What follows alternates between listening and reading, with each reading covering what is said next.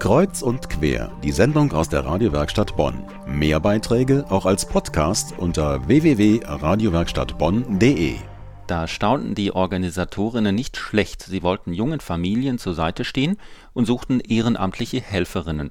Und siehe da, beim ersten Treffen platzte der Raum vor lauter Freiwilligen aus allen Nähten.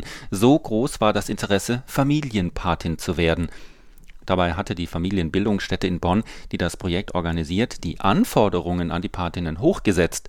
Voraussetzung ist neben Lebenserfahrung und Engagement auch eine mehrtägige Ausbildung. Meine Kollegin Melanie Capus verfolgt das Projekt von Anfang an und sprach mit den jetzt ausgebildeten Patinnen über ihre Arbeit und ihr Engagement. Der Herzenswunsch ist zu helfen, weil es doch sehr viele Familien heutzutage gibt, die keinen guten Start haben, wo es Probleme gibt wirtschaftlicher Art oder auch äh, Familien, die keine Ansprechpartner haben. Und da habe ich gedacht, das äh, ist vielleicht eine Möglichkeit, da einzuspringen.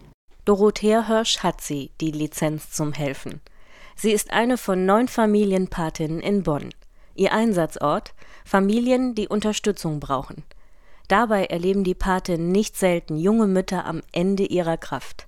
Diese Erfahrung hat auch Liesel Bürger mit ihrer Patenfamilie gemacht. Sie ist alleine mit drei Kindern und allein schon die Wäsche, allein schon diese ganzen Arbeiten und zwei kleine Kinder füttern, wickeln und dann immer alles allein. Das ist schon eine schwierige Situation.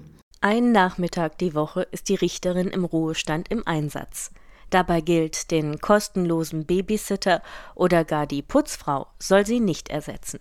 Bei der Hilfe soll vor allen Dingen eine im Mittelpunkt stehen, die Mutter.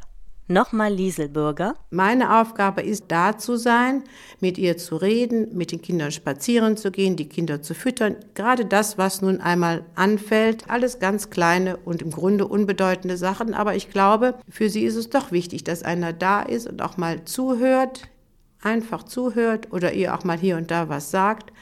Irgendwie meine ich, ist doch eine gewisse Unterstützung dass da überhaupt jemand Interesse zeigt, Anteil nimmt, Mut zuspricht, tröstet oder die Ängste entkräftet, darum geht es.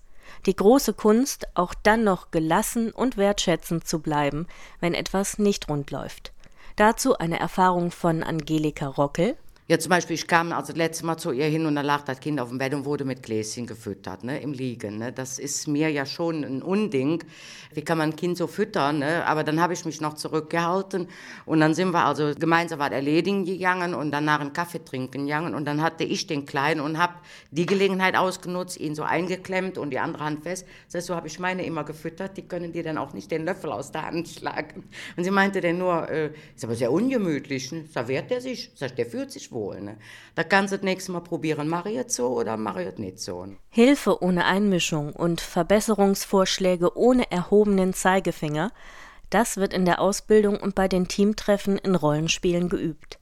Ein weiteres Thema, sich nicht zu sehr vereinnahmen zu lassen, realistisch mit den Grenzen als Patin umzugehen und keine Wunder zu erwarten. Dazu Liesel Bürger. Ganz kleine Verbesserungen, wenn man da so richtig hinhorcht, sind dann doch schon mal da. Zum Beispiel, dass nicht immer das Fernsehen läuft, wenn man in der Wohnung ist. Das schaltet sie jetzt, weil ich das schon ein paar Mal so ein bisschen kritisch beäugt habe, das schaltet sie jetzt einfach aus. Obwohl sie keine Wunder wirken können, das abschließende Urteil der Patin ist einstimmig. Sie haben neue Erfahrungen gemacht, haben dabei auch sich selber besser kennengelernt und fühlen sich durch ihren Einsatz und den Umgang mit Müttern und Kindern bereichert. Brigitte Riem über ihre ganz persönlichen Glücksmomente als Patin. Ja, ich sehe, dass meine Hilfe angenommen wird, dass, ich, äh, dass sie freut. Äh, sie sagte auch schon mal, ach, jetzt bin ich richtig traurig, wenn Sie gehen. Das ist also, der Umgang ist sehr freundschaftlich. Und ich freue mich auch, wenn schönes Wetter ist, ich die Kleine ausfahre. Dann laufe ich auch nicht allein durch die Gegend. Das macht mir Freude das Projekt Familienpatin von der Bonner Familienbildungsstätte. Es hat auch schon einen Preis bekommen als familienfreundlichstes Projekt 2007, ausgezeichnet vom Erzbistum Köln. Und es geht weiter. Gerade letztes Wochenende hat auch eine zweite Gruppe Patinnen ihre Ausbildung abgeschlossen und sie werden ab jetzt in Familien helfen. Die nächste Ausbildungsrunde in der Familienbildungsstätte startet dann im Herbst.